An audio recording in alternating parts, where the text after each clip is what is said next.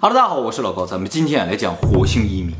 最近啊有几个大新闻啊，都是跟火星相关的。第一个呢，就是七月二十号的时候呢，阿拉伯联合酋长国啊通过日本三菱重工向火星发了一个探测器，名字呢叫做 Hope。这个探测器呢会在七个月之后呢进入火星的环绕轨道，然后呢收集火星大气相关的数据，比如说大气成分呐、温度啊、气候之类。阿联酋说啊，他们准备在二一一七年啊正式移民火星。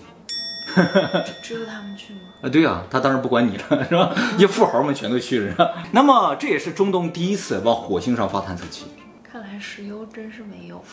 有可能是吧？都上那儿去找去了，是吧？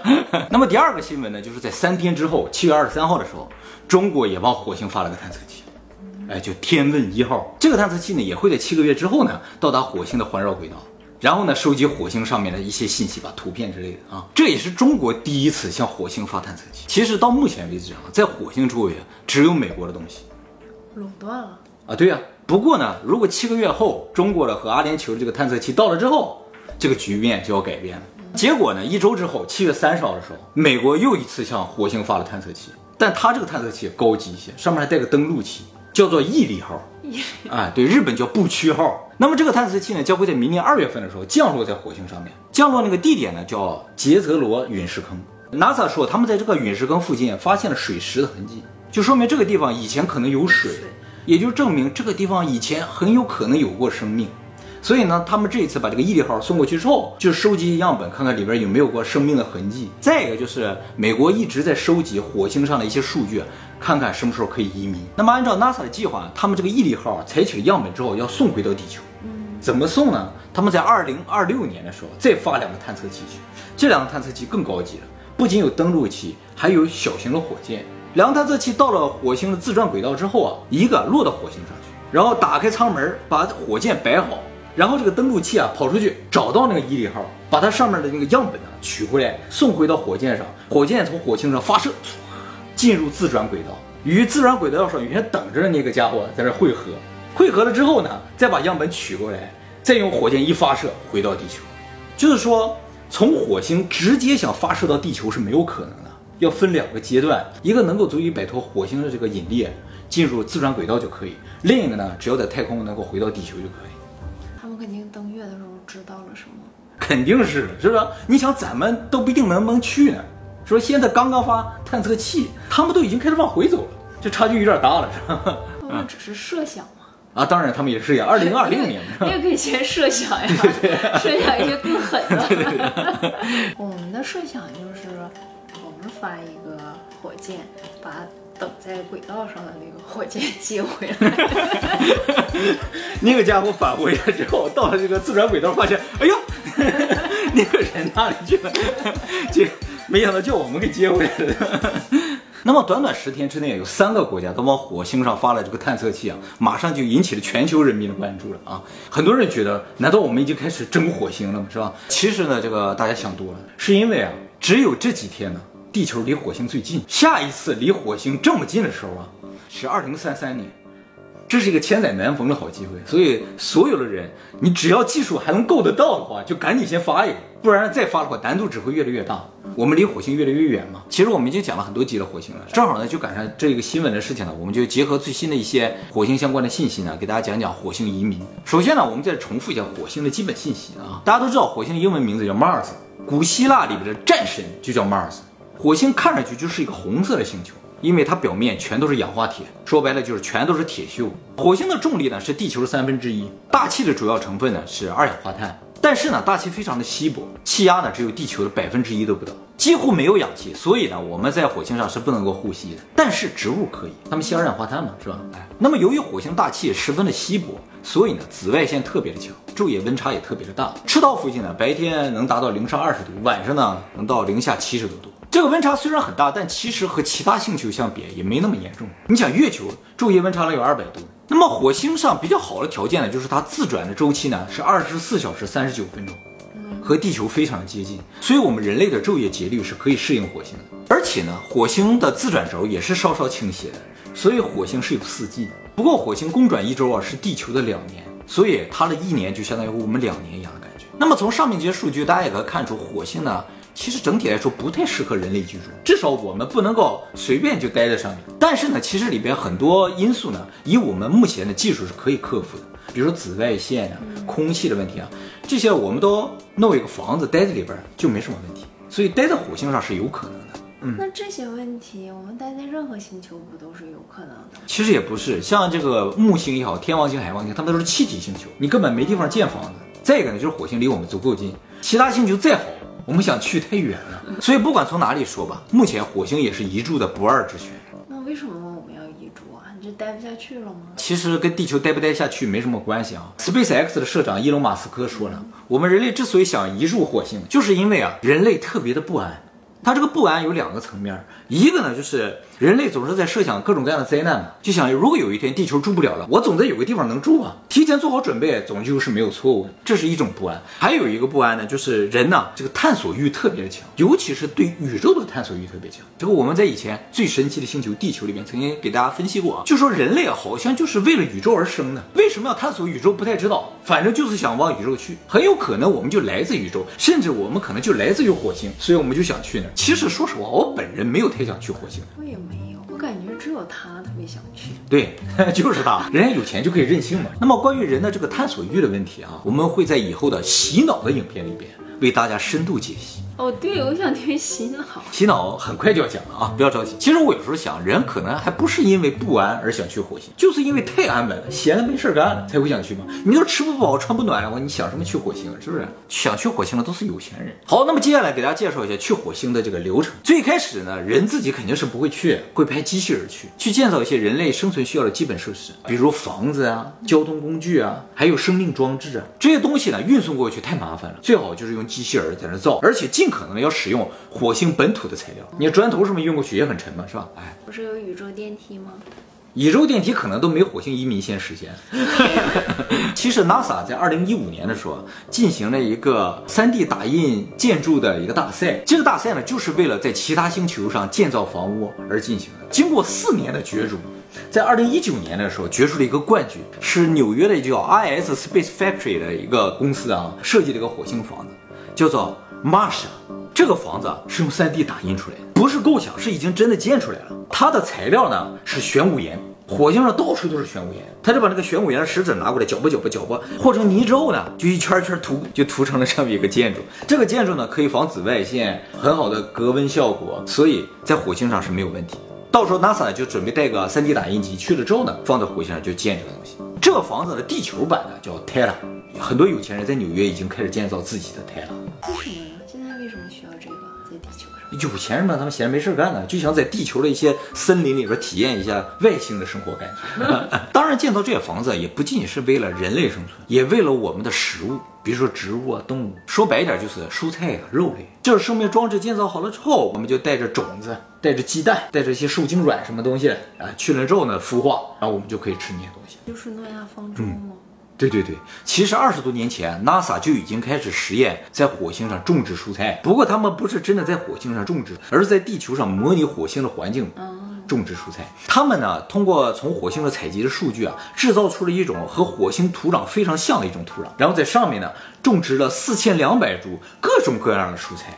一个非常好的消息就是这些蔬菜都能够生根发芽，也就是说火星的土壤是可以种植蔬菜的。哎，不用带土去了，嗯，但是这些蔬菜啊是不能够在强紫外线的环境下种植的，也就是说不能够在外边种植，只能在温室里大棚里种植。那么蔬菜如果只能在温室大棚里种植的话，就意味着种植面积会比较小，产量会比较低，能够供养的人口就比较少。那么移民的话，一听上去应该就是过去个上万人啊，上亿人的，那你用大棚种的话肯定是来不及的。后来呢，他们就想，那只能就是改造火星的环境，让它变成跟地球差不多的话。那就能在外面种植。那怎么才能改造火星的环境呢？这个伊隆马斯克又想了哈，他想就是在火星的南北两极啊，造两个核能的这个加热的装置。火星的南北极是有冰层的，加热之后呢，就会变成水啊、水蒸气这些东西。而且这些冰里不光是水，还有干冰，就是二氧化碳的冰。大量的二氧化碳和水蒸气进入大气之后呢，就能形成厚厚的大气层，就形成温室效应。然后火星其他地方的一些。干冰啊，水啊，也就渐渐的变成了河流啊，火星的环境就被彻底改造了。想的真好，是不是？哎，只要两颗核弹就可以。其实我说的比较委婉，说的是这个核的加热装置。伊隆马斯克说的就是核弹。那么在二零一八年七月份的时候啊，美国科罗拉多大学的一个教授啊，就发了篇论文来驳斥伊隆马斯克这个想法。他说，按照目前的数据，你就算是把火星南北极的这个冰全都融化了，火星大气的浓度只能提升一倍，也是从地球浓度的不到百分之一变成百分之一点几。这是不足以能够让它产生温室效应，也就不能够改善火星的环境。结果七个月之后呢，伊隆马斯克在他自己的推特上发两个单词，叫 Nuke Mars，什么意思？就是核爆火星的意思。他发这个推文就是反驳那篇论文的，就说我就要炸了，怎么地？哎，后来啊，他也发了一些帖子，就说啊，其实。火星上的干冰也好，冰也好，不像大家想的那么少。只要把南北极融化的话，会产生大量的二氧化碳，温室效应应该是有可能。当然，也有很多其他人提出了其他的方案，比如说有人说啊，在这个火星的自转轨道上放很多的镜子，这镜子能自动调节角度的，把更多的太阳光啊反射到火星上来加热火星，这样渐渐渐渐火星温度提高了之后，它就自己改善环境。跟伊隆马斯克的想法非常接近，但是他就没有那么暴力了，是吧？啊，那么还有一个方案也不错啊，就是利用了叫气凝胶。二氧化碳的气凝胶是这个世界上最轻的固体，很硬，你可以放东西在上面。这个气凝胶透光性非常的好，但是呢可以保温，所以在火星表面上铺满了气凝胶之后呢，火星的温度就一下子升高。不过气凝胶这个东西非常的昂贵，属于实验室材料，所以这个方案也只在理论上可行。那么这么复杂的事情，听上去都几乎没可能的事情，NASA 凭什么觉得这事儿可行呢？NASA 说，他们之所以认为这事儿可行，是因为地球以前就这样。他说，四十几亿年前，地球的环境不比火星好到哪儿去。那我们不也现在产生很多的生命？所以只要改善了火星的环境，上面是完全有可能能居住生命的。他们理论根据就这么简单。这毅力号还是有根据，是吧？需要点毅力是吧？啊，但是其实反过来说也蛮恐怖的。就说我们现在是去改善火星的环境，那地球以前就那个环境，它怎么变成现在这样？那么很有可能地球以前也被改造过一次嘛。其实说到这个地方，我就想到了旧约圣经。旧约圣经创世纪里说，神第一天创造了宇宙，第二天创造了天，第三天创造了地、植物，然后接下来又创造了人什么的。这个过程就感觉是外星人在改造地球的过程。他说的天可能更长一天的那个天是吧？哎，其实和我们现在火星要做的事情没什么区别，创造了天嘛，然后又创造了地嘛，又有河流什么的，是吧？哎，又上面种上植物嘛，是吧？一样的，哎，所以在这个地方就产生个大胆猜测，就是说四十多亿年前啊，可能有一伙外星人来到了地球，发现地球这个位置是不错的，但是上面的环境不太适宜生命生存。于是呢，就给地球开荒了，像现在我们改造火星一样改造了。四十亿年过去了，我们地球现在就这个样子。那么我们也拥有了它的基因，所以我们也同样想去改造其他的星球。等火星上面的生命发达起来了，我们不就是神了吗？那个时候，我们要么就可能就已经离开到别的地方了，或者我们就灭绝了。就像最初的那伙外星人，他们如果是从火星来的话，那他们就有可能到其他地方去，或者灭绝，或者他们换了一种状态存在，也有可能。是吧？变成气体了之类，变成气凝胶了，是吧？变成金子。是啊啊，是啊，有可能是吧？那么在我们灭绝之前，或者是在我们离开之前，会给火星人留下一本火星圣经，是吧？告诉他们你们是怎么诞生的。我们一天干了这个，可能不信。对，火星上达尔文可能就说我们是从火星上微生物进化来的，是吧？火星上的猴子进化来的。之后会有一个地球男孩。的 确有可能。其实，如果真有火星圣经的存在，我觉得人类肯定稍微夸张一点儿写。明明花了好多天建成了这个大气啊，或者土地啊，他都说一天，对不对？上午，上午，对，说的更夸张。然后，那么火星上是否真的有过生命，或者是否有可能产生生命？这是一个很关键的问题啊。那么，美国在二零一五年发射了一颗火星轨道探测卫星，这个卫星呢，目前已经在火星周围旋转了四万周以上，拍摄了二十多万张照片。所以，美国在这方面的数据是非常雄厚的。那么，NASA 呢，在二零一五年的时候说，通过他们对于这些照片和数据的分析，发现火星上有大量的水痕，就像潮汐一样。而且，火星探测车好奇号呢，在一个叫做盖尔撞击坑的这个陨石坑的底部啊，发现了大量的鹅卵石。就证明以前火星上可能有大片的海洋啊，大片的河流。那么，二零一八年的时候，NASA 呢通过就雷达扫描，发现火星南极冰盖下面是有液态水的，准确来说是个液态的湖。这个湖的直径有二十公里，接下来呢，他们可能就要派一些卫星啊，或者一些机器人去，就把那个冰盖钻开，看看里边是否真的有生命。哎，生命，它这个液态湖就跟咱们南极下面那个液态湖的感觉是一样的。有生命在那个湖里吗？不知道啊，能找到尸体也行。哎，就能证明有其他星球的生命存在，多么令人兴奋的一个事情，是吧？那么再加上火星上确实有火山，最著名的一个火山就是我们已经介绍过，太阳系最大的火山叫奥林帕斯山。哎，这个火山的高度是喜马拉雅山珠穆朗玛峰的三倍高，而且这个火山现在发现它有可能是个活火山。能移住了吗？至少在二百四十万年前，它可能喷发过。如果真的有火山，而且有火山喷发的话，就说明火星上可能曾经有过厚厚的大气。这个大气其实很多成分是来自于火山喷发的这种气体的，而且有火山就意味着表面温度有可能比现在高很多，并且在两千年的时候，NASA 就说他们在火星的大气成分里边发现了甲烷。地球上甲烷大部分来自于微生物，火星上的甲烷来自哪儿不知道，目前一直在找，找了二十年都没有发现能够产生甲烷的地方，于是他们怀疑也可能产自于微生物。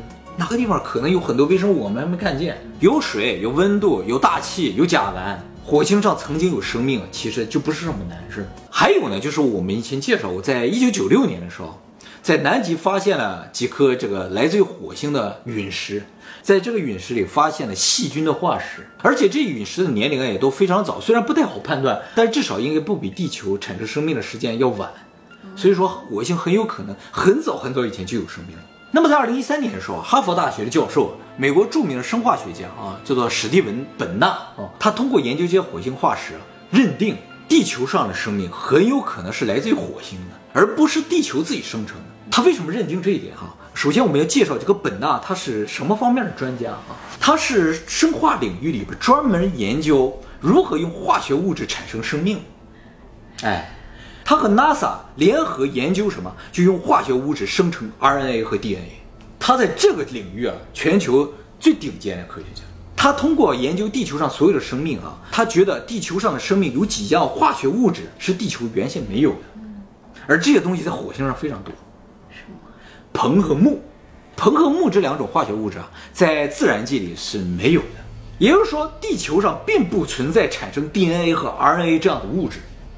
而这个物质在火星上很多的话，那很有可能就是先火星上产生生命，然后种植到了地球上。哦，是种出来的。对，玉米。对，啊，也正因为地球上没有这些东西，所以地球上过了这么多年也不能够自己生成生命。目前我们看到地球上生命都是从生物来的，但非生物，石头啊、水啊，什么都不能够合成生命。所以，相对于地球啊，火星更容易孕育生命。本纳尔这个说法一出来之后，马上就得到了神学家的响应。神学家说了：“哎，我们圣经里有记载啊，圣经有一个叫以诺书，以诺书里边说啊，这个堕落天使犯了天条，从天界被贬到人间。那么这些堕落天使和人长得是一模一样的，只是个子非常的高大，大概能有三米高左右。那么他们到了地球之后呢，就和地球上的。”女人结合生下了巨人呐和半神半人，而且他们传授了地球人很多的知识，比如说时间呐、度量啊、天文呐。这是为什么古代人他们都知道什么九大行星啊？而且很早人们就知道怎么度量时间，一天二十四小时，一秒多长，他们都知道。那么由于人是神的创造物，就种出来的东西，而堕落天使又和人处得很好，就是说我创造出了一种东西，结果和我的敌人关系很好，那我当然很不爽了，于是就灭了所有的人。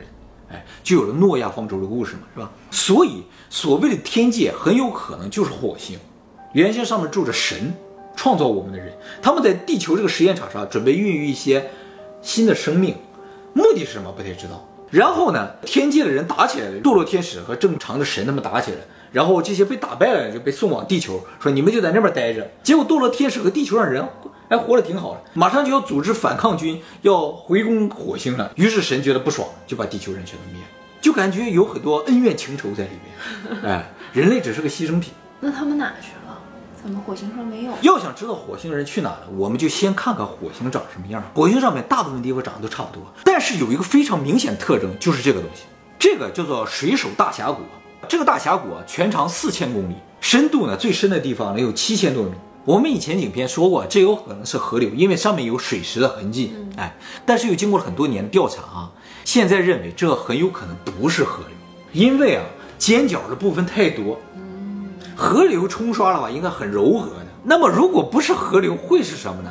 很多地理学家首先觉得说，这可能是板块的运动，就是火星上面原先可能也有板块的运动，然后两大板块交界的地方呢，出现了这种裂痕。但是这个想法呢，很快也被否定了，因为火星其他地方没有出现任何板块移动的迹象，而且根本上而言，这个地方它就不像是板块移动。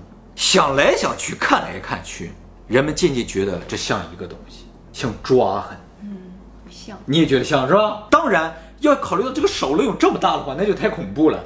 于是人们就想，可能不是手指，而是子弹呢，或者是闪电，啪一下打过去，像一道伤口一样。